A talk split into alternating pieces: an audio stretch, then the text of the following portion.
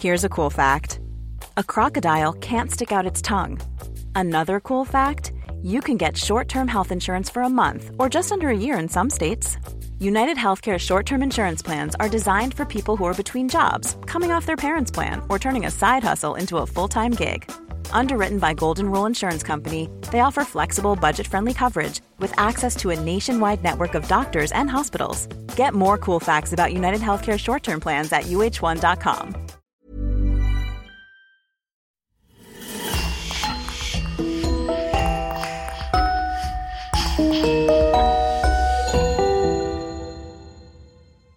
Bonjour et bienvenue à tous pour une nouvelle affaire criminelle. Avant de commencer, permettez-nous de remercier chaleureusement notre club élite de Patreon et Christophe Vellens qui sponsorise ce podcast. Si vous souhaitez vous aussi vous impliquer un peu plus dans la réalisation de ce podcast et écouter tous nos épisodes bonus, rendez-vous sur patreon.com slash le coin du crime ou sur la chaîne YouTube du même nom en cliquant sur le bouton rejoindre. Merci. Et on commence. Sommes-nous les seuls habitants dans l'univers Ou existe-t-il d'autres formes de vie sur d'autres planètes dont on ignore encore l'existence.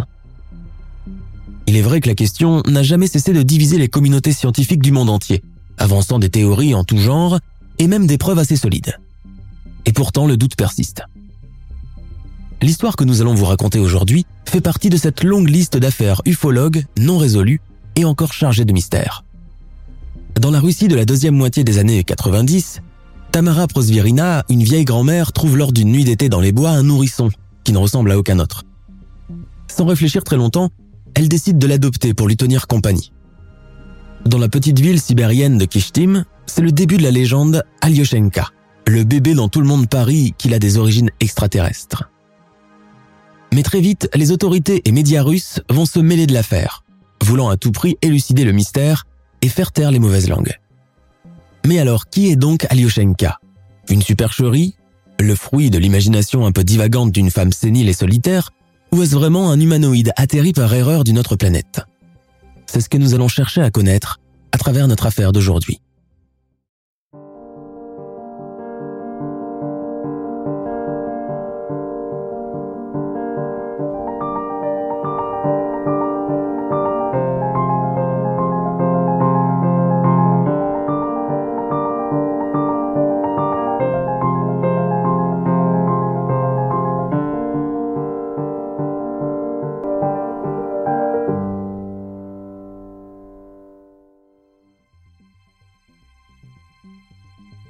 Début de la guerre froide qui opposa les États-Unis aux pays du bloc de l'Est, différentes affaires impliquant des soucoupes volantes, des curieuses rencontres du troisième type, et même des preuves d'existence d'épaves et de cadavres d'humanoïdes sont recensées de part et d'autre des deux forces opposées.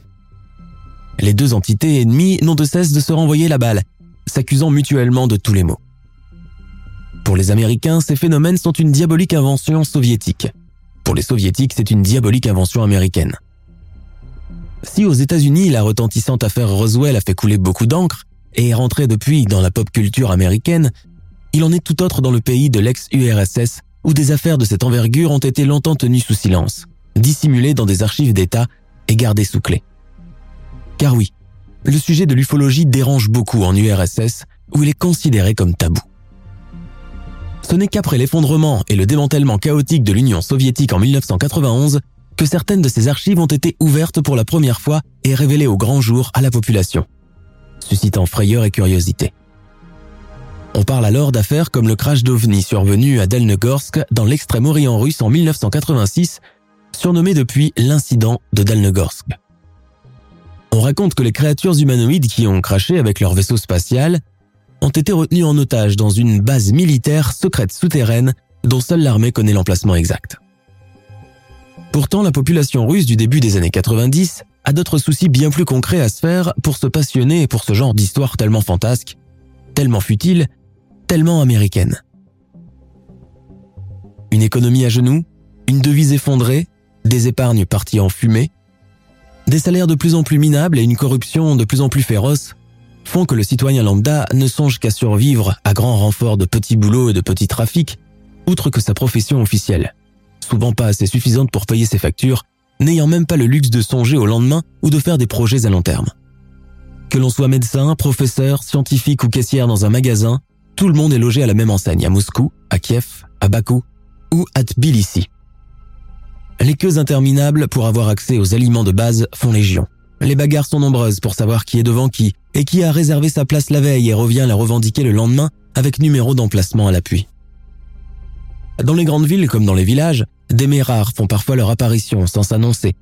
Un arrivage de bas, de caleçons, de chaussettes, de radiocassettes, de cigarettes de contrebande, de lessive ou de survêtements provoquent à chaque fois l'euphorie générale et tout le monde y accourt, en espérant que la queue ne sera pas aussi interminable que celle de la veille. Seul le caviar, grande fierté nationale, est considéré comme une denrée de luxe en Occident et tellement bon marché en Russie que les enfants peuvent s'en faire des tartines à toute heure de la journée. Pour les plus privilégiés et les plus fortunés, ils peuvent directement faire leurs achats au marché noir et de ce fait ont accès aux choses réservées rien que pour eux. Sous le manteau et, dans le plus grand des secrets, on peut acheter de la marchandise occidentale telle que jeans, jaquettes en cuir, parfums français, shampoing, mais aussi magnétophones, lecteurs VHS, machines à laver et tablettes de chocolat. Mais gare à la redoutable militia, la milice d'État qui, si elle surprend le citoyen avec un de ces objets venus de l'Ouest, peut facilement l'envoyer en prison ou lui intenter un procès. Toutes les raisons sont alors bonnes et légitimes. L'Union est certes déchue, mais ses principes et ses valeurs fondatrices sont encore de mise. Une classe d'oligarques enrichie pendant la période de transition vit quant à elle dans un monde bien loin de toutes les réalités du citoyen de base, passant le plus clair de son temps en gala, voyage en jet privé et croisière au bout du monde. Bien loin des grandes métropoles comme Moscou ou Saint-Pétersbourg, le quotidien est encore plus dur en zone rurale. Dans les villages éloignés de toute forme de civilisation, on peine encore à avoir accès au téléphone fixe et à l'eau chaude. Traversant de longues périodes de vaches maigres depuis la fin de l'Union soviétique, des milliers de fermiers sont au chômage, car ne percevant plus aucune aide de l'État et voient leur rendement diminuer année après année. Dans les villes plus reculées de Carélie et de Sibérie, l'extrême rigueur du climat et son autarcie de par sa position géographique empêchent toute activité économique d'avoir du ressort. Le village de Kalinovo, situé à quelques kilomètres de la ville de Kishtim, ne déroge pas à la règle. En 1996, la métropole et tous les villages alentours ne comptent plus que 3 millions de personnes. Plusieurs ont émigré vers Moscou pour y chercher du travail.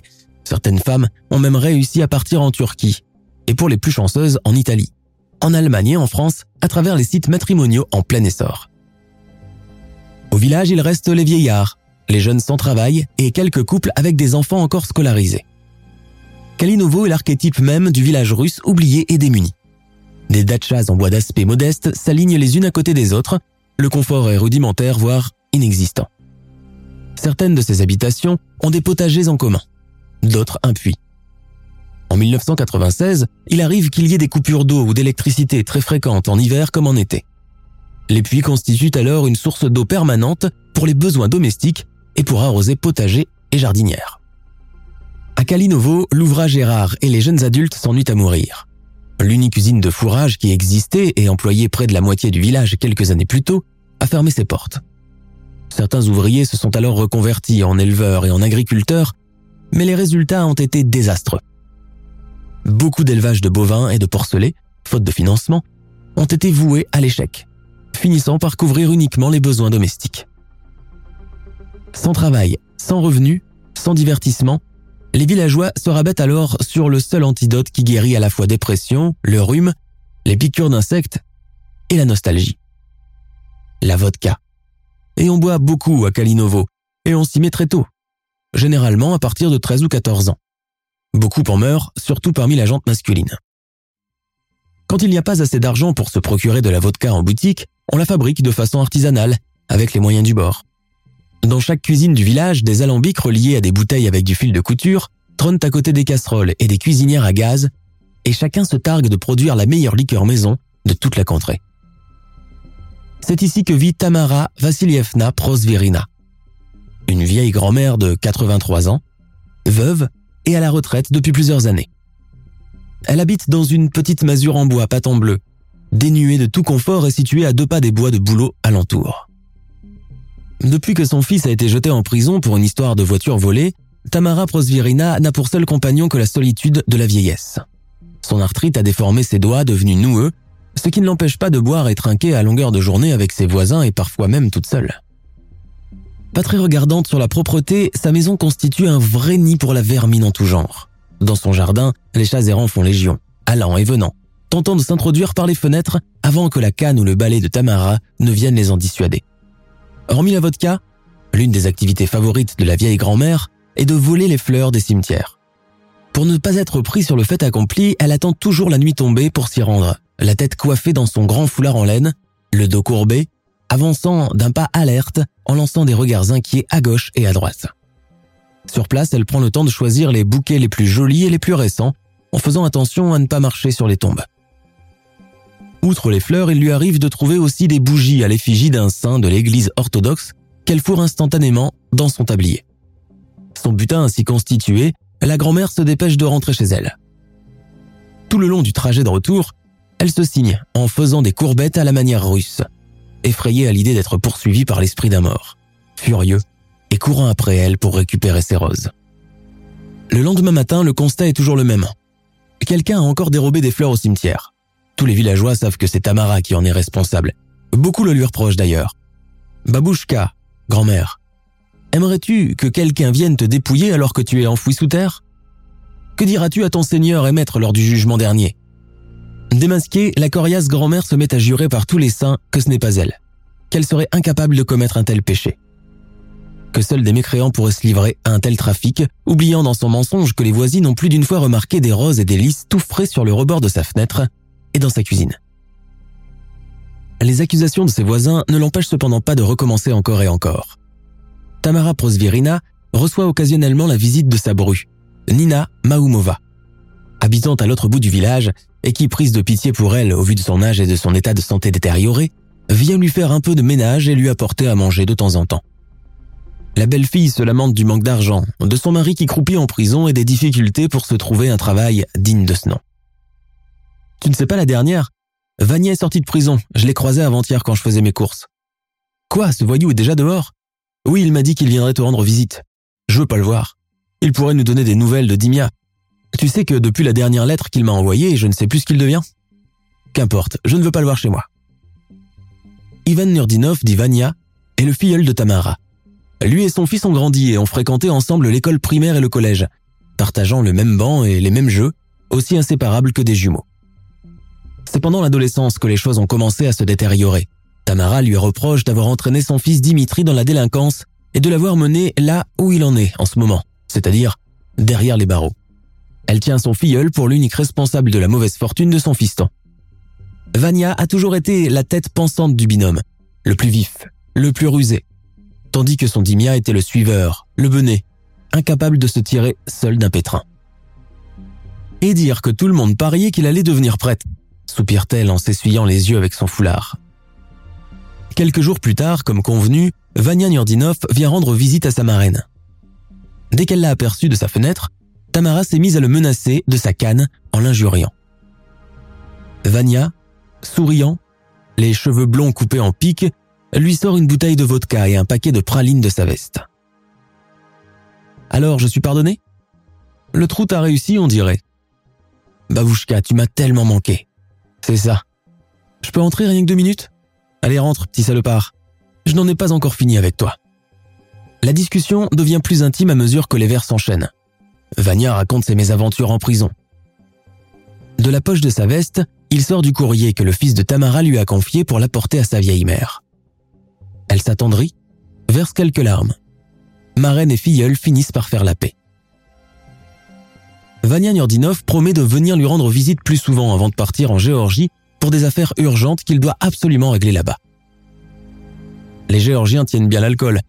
Ils vont t'enivrer en bon sibérien idiot que tu es, et te retirer tout ce que tu possèdes.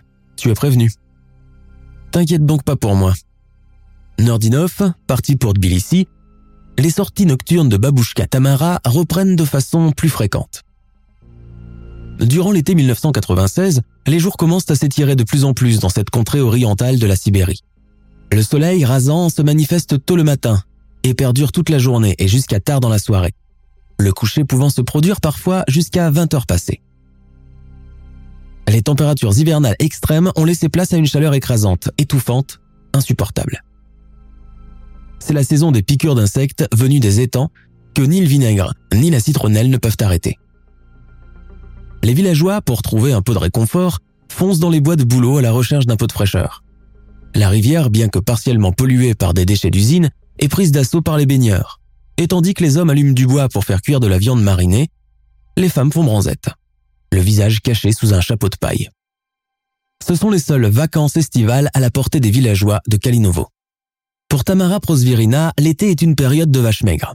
D'abord parce qu'il fait plus chaud, que le soleil se couche très tard, rendant plus suspect ces raptes de fleurs dans les cimetières sans compter la présence quasi quotidienne des couples d'amoureux venus profiter de la fraîcheur nocturne dans les bois et pouvant la surprendre en flagrant délit à tout moment. Alors elle s'ennuie, se console avec la boisson et la présence de Vania Nurdinov qui lui apporte un cadeau à chacune de ses visites hebdomadaires. Une paire de chaussettes, du chocolat, du savon, une bouteille de cognac, mais aussi des denrées alimentaires de base comme du lait, de l'huile, du sucre et du thé. Quand le mois d'août commence à toucher à sa fin et que les premières fraîcheurs reprennent leurs droits en Sibérie, la grand-mère pousse enfin un soupir de soulagement. Elle va pouvoir reprendre ses virées nocturnes sans avoir peur d'être surprise par quelqu'un. Le froid va vite faire rentrer dans leur tanière les couples d'amoureux les plus aguerris. Courbée sur son bâton et coiffée de son sempiternel foulard de laine rouge, Tamara reprend le chemin de la forêt en quête d'un nouveau bouquet de fleurs. Peut-être à cause de la vodka qui lui est montée à la tête, ou de sa mémoire qui commence sérieusement à lui faire défaut, la vieille dame ne prit pas son itinéraire habituel, mais alla plus du côté de l'étang, marchant à tâtons, trébuchant parfois sur un caillou et jurant à voix haute. Dans l'immensité du bois silencieux, seuls ses pas résonnent. Soudain, Tamara Prosvirina s'arrête. Elle a entendu comme quelque chose. La région est réputée pour ses nombreuses activités de braconnage. Peut-être que des braconniers sont cachés là, quelque part derrière les buissons. Elle prend peur. Le bruit devient plus net, comme un gémissement, à la manière d'un enfant ou d'un bébé qui pleure. Elle s'avance, guidée par les cris. Mais c'est un bébé. Oh mon Dieu. Et elle signe et se penche en avant plusieurs fois de suite. Là, placée derrière un boulot tout blanc, elle croit rêver. Une petite créature d'environ 20 cm est en train de couiner. Dans l'obscurité, Prosvirina n'arrive pas à voir son visage. Elle, qui d'habitude est si grossière, se met à employer des mots doux pour calmer le bébé. Et là, mon petit gaillard, tu as froid? Hein? Tu as froid? Viens, viens chez grand-maman. Sans hésiter, elle enlève son foulard qu'elle déploie sur ses genoux et y place le bébé. À son contact, ce dernier semble se calmer un petit peu. Tamara sourit à la manière d'une jeune maman. Elle jette un regard alentour pour savoir si elle a été vue ou si quelqu'un a déposé là cet enfant en guise d'appât. Mais plusieurs minutes s'écoulent sans que personne ne se manifeste ou ne vienne réclamer le nourrisson. Tu es un cadeau du ciel, tu es mon bébé. Ainsi chargée de son paquet, Tamara Prosvirina rentre chez elle, plus joyeuse que quand elle est arrivée, oubliant au passage les fleurs pour lesquelles elle était sortie. Le lendemain, la vieille femme ne quitta pas la maison de la journée. Même constat le surlendemain. Sa voisine immédiate, inquiétée, vient toquer à sa fenêtre pour savoir s'il ne lui est pas arrivé quelque chose de fâcheux. Mais elle entend la grand-mère chanter des cantines et de vieilles chansons patriotiques de sa voix éraillée. Elle doit sûrement avoir encore un verre de trop dans le nez. Deux jours plus tard, Tamara Prosvirina annonce au voisinage qu'elle vient d'avoir un bébé. La nouvelle provoqua instantanément l'hilarité générale. Elle est bonne celle-là. Les voisins, connaissant sa consommation excessive d'alcool, son âge avancé et ses problèmes psychologiques, sont persuadés que c'est encore une de ces lubies qu'elle est en train de divaguer complètement. Je vous dis que c'est mon bébé, Alexei. Mon Alyosha, diminutif. Pourquoi vous ne me croyez pas? leur reproche-t-elle. Le bruit court dans le village que la vieille Prosvirina a perdu la tête pour de bon cette fois-ci. Cinq jours après la découverte du bébé, Nina Naumova, la belle-fille de Tamara, vient lui rendre visite. Tamara Vassilievna, c'est Nina, ouvre-moi, je t'ai apporté du bortsch soupe de betterave à la viande. La belle-fille trouva la porte de la maison ouverte. Sa belle-mère est peut-être dans le potager et ne l'a pas entendue. Elle la retrouve finalement dans sa cuisine, courbée sur quelque chose et agitant une petite cuillère en bois. Babouchka, qu'est-ce que tu fais? Mais qui pleure comme ça? La jeune femme ne termine pas sa phrase. Ce qu'elle vient d'apercevoir la rend immobile, pétrifiée sur place. Son premier réflexe est de déposer la marmite de soupe sur la table pour ne pas la renverser. Sa belle-mère ne semble même pas remarquer sa présence, bien trop affairée avec sa cuillère qu'elle plonge dans un petit bol rempli de dvorg, fromage blanc, auquel elle a ajouté un peu de sucre.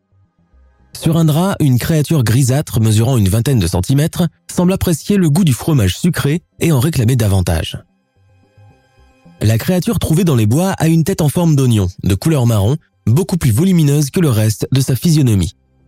Elle a deux gros yeux globuleux et un trou béant et rouge en guise de bouche. Nina Nouamova est à la fois effrayée et étonnée par ce qu'elle vient de voir. Tamara Vassilievna, où as-tu trouvé cette, cette chose? Ce n'est pas une chose, c'est mon bébé. Mon Alyosha. Comment ça, ton bébé? Mais voyons, qu'est-ce que c'est que cette histoire? Tu as encore bu ce matin? Je te dis que c'est mon enfant, mon petit Alexei. Tant pis tu ne me crois pas. Où l'as-tu trouvé? Ça ne te regarde pas. Maintenant, rentre chez toi, je n'ai pas besoin de toi. Allez, oust Mais regarde par toi-même, ce n'est pas un enfant, ce n'est pas un humain. C'est un enfant et je vais m'en occuper. Nina Naumova constate qu'il y a deux petites fentes noires en guise de narines par lesquelles il respire bruyamment. Le trou qui lui sert de bouche est employé uniquement pour avaler les aliments sans les mâcher. La jeune femme, aussi choquée qu'horrifiée par la scène que l'on vient de vous décrire, rentre chez elle, presque en état de choc. Les jours suivants, tout le monde dans le village ne parle plus que d'Alyoshenka, le bébé de la vieille Prosvirina. Les voisins, aussi bien immédiats que lointains, défilent presque chaque jour chez elle intrigué par l'aspect de ce singulier enfant qui n'a pas forme humaine.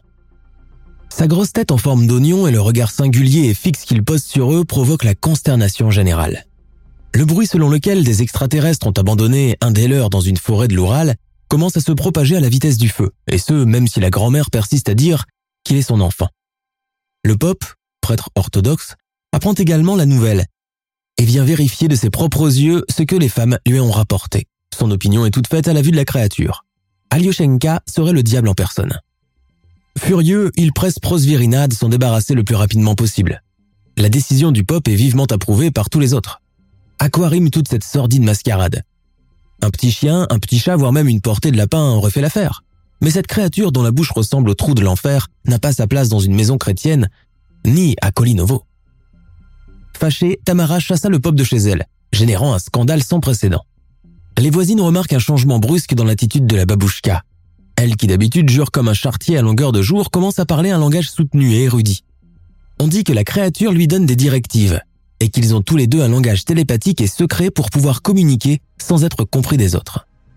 Elle commence même à s'intéresser à l'astronomie, parle des planètes, des étoiles, des galaxies et de la Voie lactée, autant de sujets qu'elle n'a pas l'habitude de connaître ni de maîtriser. Quelques semaines plus tard, de retour de son périple en Géorgie, Ivan Nurdinov vient rendre visite à sa marraine.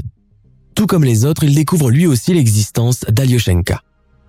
L'humanoïde, drapé dans une couverture de laine pour le protéger du froid, est en train d'avaler goulûment des cuillères de lait condensé que Tamara lui introduit dans le trou béant qui lui sert de bouche. Regarde Vania, mon Alyosha adore tout ce qui est sucré. Lait condensé, confiture, marmelade, il a vidé tout mon garde-manger. Je lui ai même donné une fois une lampée de liqueur de prune. Un vrai petit gourmand. Je ne sais pas ce qu'il serait capable de manger plus tard, mon solide petit bonhomme. Nurdinov n'en croit pas ses yeux. Entre l'étrange créature grise rabougrie et la vieille dame, une entente silencieuse et complice semble s'être tissée. Elle lui raconte alors toute l'histoire. Elle lui montre même l'emplacement où le bébé a été trouvé. Avec un regard empreint de tendresse, elle relate comment cette nuit-là, elle a été guidée par une force télépathique qui l'a conduit jusqu'à lui. Comme si lui-même l'appelait pour venir le secourir. Elle en est persuadée. Il l'attendait. Sauf que personne ne la croit. Pas même sa belle-fille, Niviana Nurdinov, qui lui conseille tous les deux de le ramener là où il l'a trouvé. À long terme, elle risque de s'attirer des ennuis avec la police. Mais la vieille femme oppose un refus catégorique à cette éventualité. Elle continue même à dire que c'est son enfant, que c'est elle qui l'a eu, et que ceux qui ne la croient pas, c'est-à-dire tout le monde, peuvent bien aller se faire cuire un œuf. Alyoshenka, qui ne quitte jamais le lit de la grand-mère où il passe à présent le plus calère de son temps, devient sa raison de vivre, meublant sa solitude. Elle se désole du fait qu'il ne prenne pas de poids, alors elle continue à le nourrir avec plus d'acharnement, allant jusqu'à se priver elle-même de manger. Son aspect effrayant et régressif ne la rebute pas, bien au contraire, et bientôt elle se prend même à l'aimer d'un amour maternel, exclusif et quasi protecteur. La créature ne pleure jamais, mais pour tous ses besoins, elle émet une sorte de couinement grinçant que Tamara a appris à interpréter avec le temps, selon les besoins qui lui correspondent. Volonté de manger du fromage sucré, volonté de dormir ou de se faire bercer. Pensant qu'il s'agissait d'un rat, un chat voulut une fois l'attaquer, alors Tamara, en vraie maman poule, s'est saisi de son balai et a donné une bonne raclée au matou qui a fui à toutes jambes. Cependant, sa manie de voler des pots de fleurs dans les cimetières ne l'a pas quitté, et un matin, la police vient débarquer chez elle. Tamara est accusée encore une fois d'avoir profané un lieu sacré et dérangé le sommeil des morts. Comme à l'accoutumée dans ce genre de situation embarrassante, elle fait preuve d'une résistance farouche, se débat, injurie les policiers, refuse de monter dans leur voiture et de les accompagner au poste. Décidés à en découdre une bonne fois pour toutes, la police l'entraîne de force non pas au commissariat mais à l'hôpital régional. Alors qu'elle se fait ausculter, Tamara raconte aux infirmières qu'elle vient d'accoucher d'un petit garçon. Bien évidemment, on ne la croit pas, et tout le monde pense qu'elle est complètement folle et atteinte de démence sénile. Il n'y a personne pour nourrir mon bébé Alyosha. Si je reste là, il va mourir. Constatant son état de délire pathologique, le médecin en chef décide de la garder en observation. Tamara réclame un verre de vodka pour se requinquer, mais les infirmières lui donnent du thé qu'elle finit par renverser par terre en les injuriant grossièrement. Se sentant soudain impuissante, elle se met à pleurer à haute voix, comme on fait à la campagne, dit vouloir rentrer chez elle pour nourrir son bébé, s'accrochant à la blouse du médecin, le suppliant de la laisser partir. Mais ces tentatives laissent le personnel médical de marbre. Les infirmières lui font une piqûre de Valium pour la calmer. Vania Nurdinov, l'ancien prisonnier et filleul de Tamara, vient finalement à son chevet. Elle lui confie les clés de chez elle et lui ordonne de sauver son bébé. Mais il est déjà trop tard. Depuis que Prosvirina a été hospitalisé, personne n'a pris la peine d'aller vérifier si Alyoshenka avait mangé ou s'il avait besoin de quelque chose.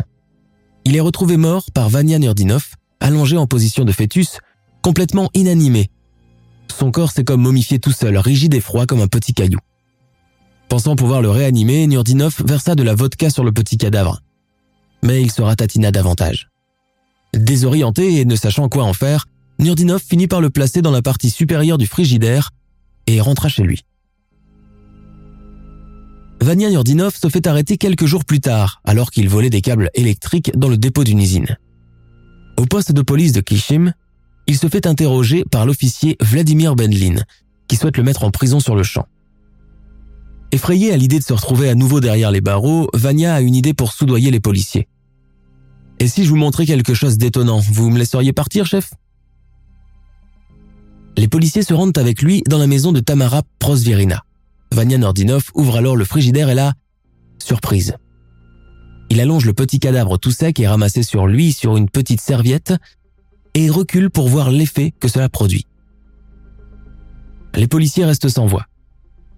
Sous le regard triomphant de Nurdinov, ils hésitent d'abord à faire le moindre mouvement avant de finalement se passer la petite momie de main en main, interloqués et incapables de prononcer un mot. De toute leur carrière, ils n'ont encore jamais vu une chose pareille. Une première photo est prise par l'un des policiers. Alors, qu'en dites-vous, Vladimir Petrovitch? dit l'ancien délinquant en s'adressant à Vladimir Benlin.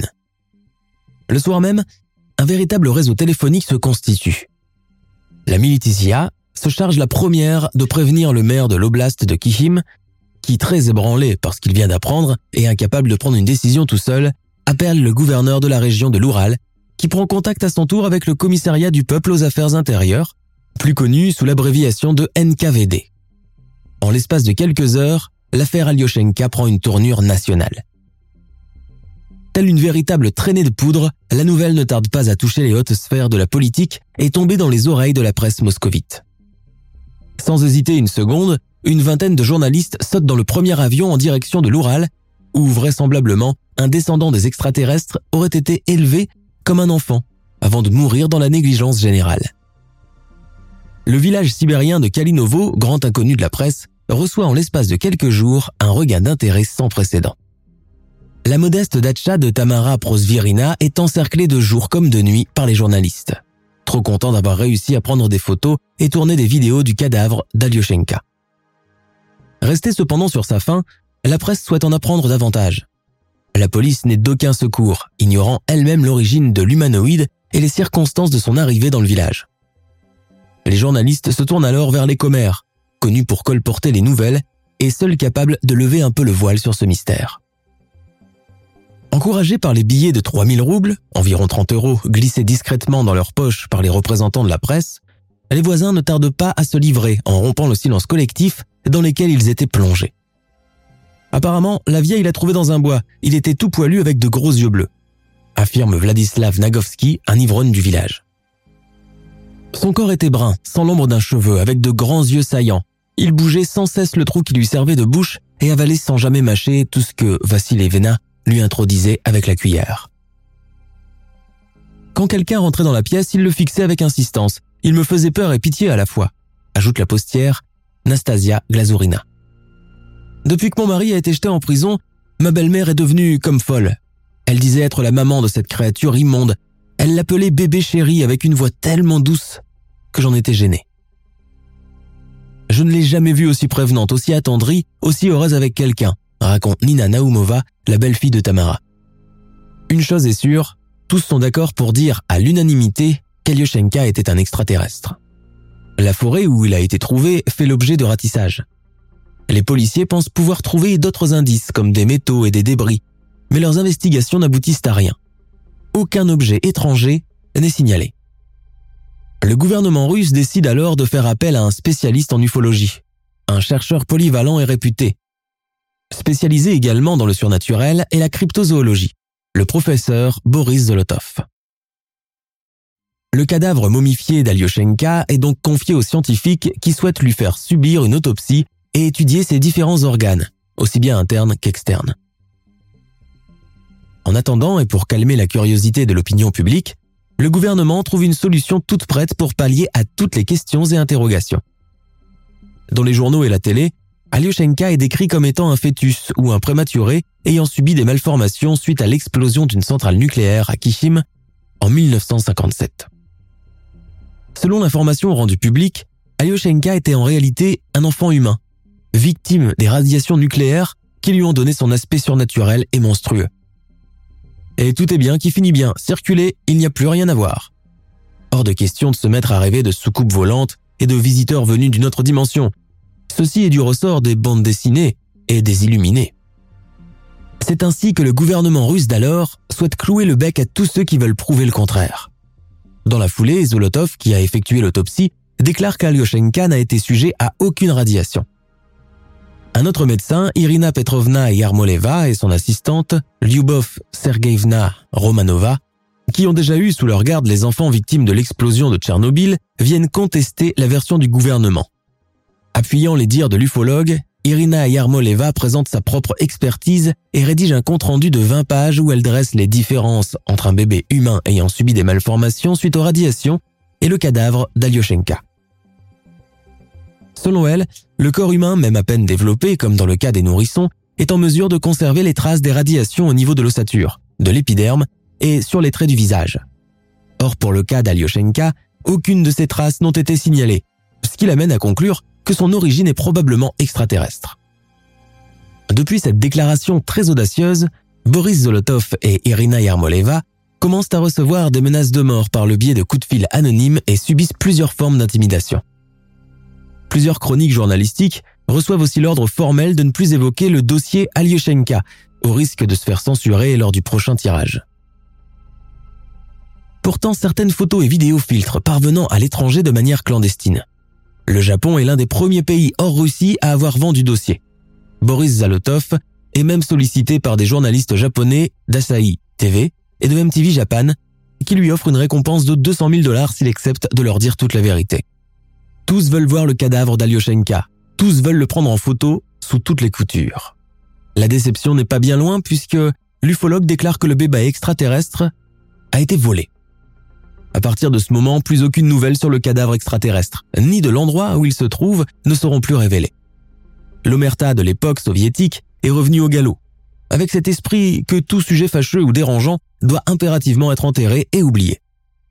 Les services secrets se sont chargés de faire disparaître toute trace photographique et audiovisuelle concernant Alyoshenka, tout en veillant à sauvegarder les pièces maîtresses dans les archives de l'État.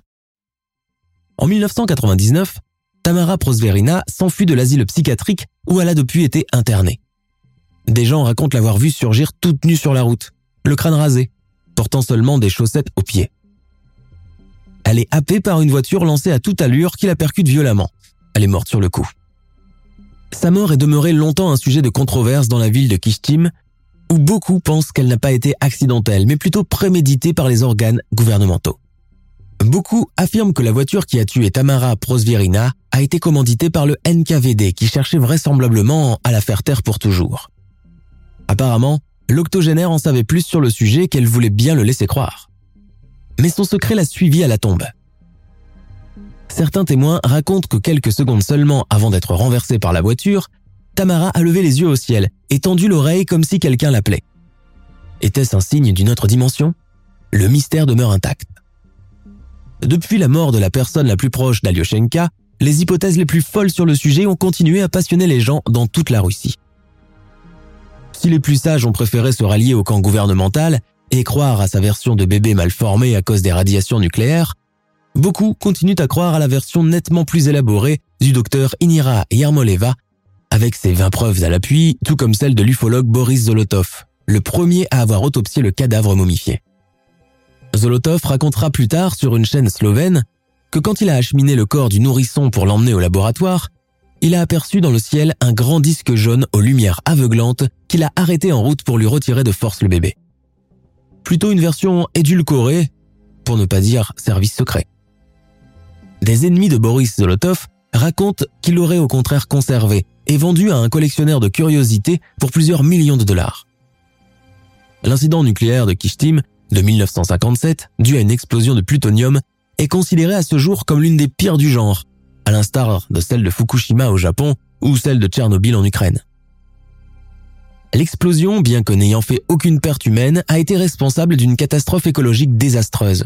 De ce fait, plusieurs espèces de poissons d'eau douce ont subi des transformations morphologiques importantes et beaucoup de pêcheurs ont attrapé des poissons n'ayant ni yeux ni nageoires. Du côté des habitants, environ 300 personnes vivant près de la station ont reçu de plein fouet des radiations qui leur ont causé des formes incurables de cancer et de maladies handicapantes à long terme.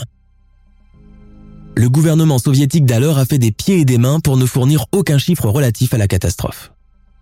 Le romancier américain Stephen King s'est inspiré de la catastrophe de Kishtim pour écrire son célèbre roman de science-fiction, Les Tomic Knuckles. Une histoire semblable à celle d'Alyoshenka a défrayé la chronique au Chili en 2003 après la découverte d'un cadavre humanoïde momifié mesurant 15 cm dans le désert d'Atacama. Il a été surnommé Ata. Après le décès tragique de Tamara Prosvirina, une villageoise racontera que cette dernière lui aurait confié, avant sa mort, le drap où Alyoshenka avait l'habitude de dormir. Ce drap sera confié à l'officier de police Vladimir Blendin pour une expertise ADN. Les scientifiques vont y déceler les traces ADN de la défunte, ainsi qu'une autre souche inconnue et non humaine, appartenant probablement à la petite créature.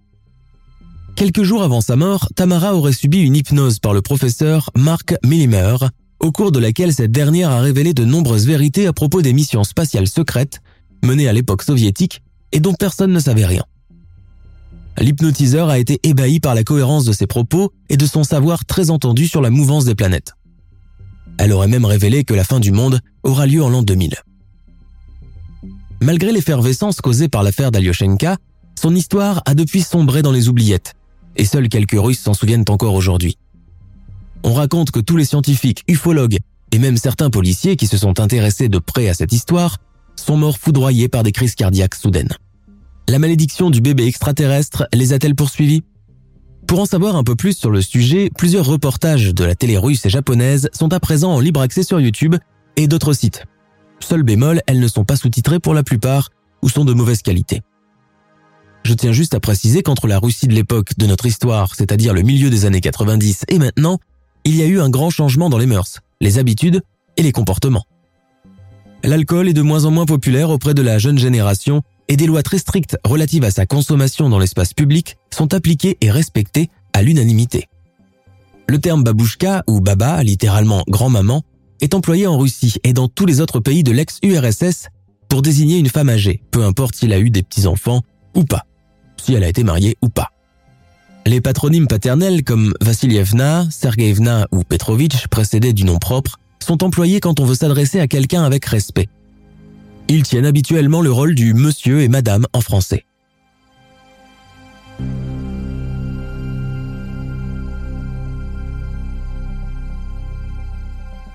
Nous sommes à la fin de notre émission du jour. N'hésitez pas à écouter les autres émissions du podcast et à prendre 5 secondes pour nous laisser un 5 étoiles sur iTunes. C'est vraiment très important pour nous.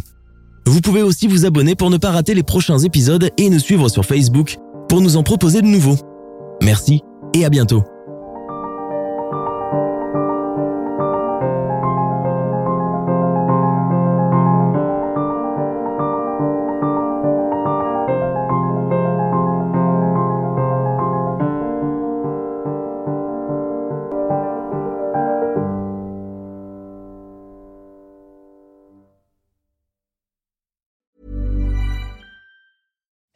It's Danny Pellegrino from Everything Iconic. Ready to upgrade your style game without blowing your budget? Check out Quince. They've got all the good stuff shirts and polos, activewear, and fine leather goods, all at 50 to 80% less than other high end brands. And the best part? They're all about safe, ethical, and responsible manufacturing. Get that luxury vibe without the luxury price tag. Hit up quince.com slash upgrade for free shipping and 365 day returns on your next order. That's quince.com slash upgrade.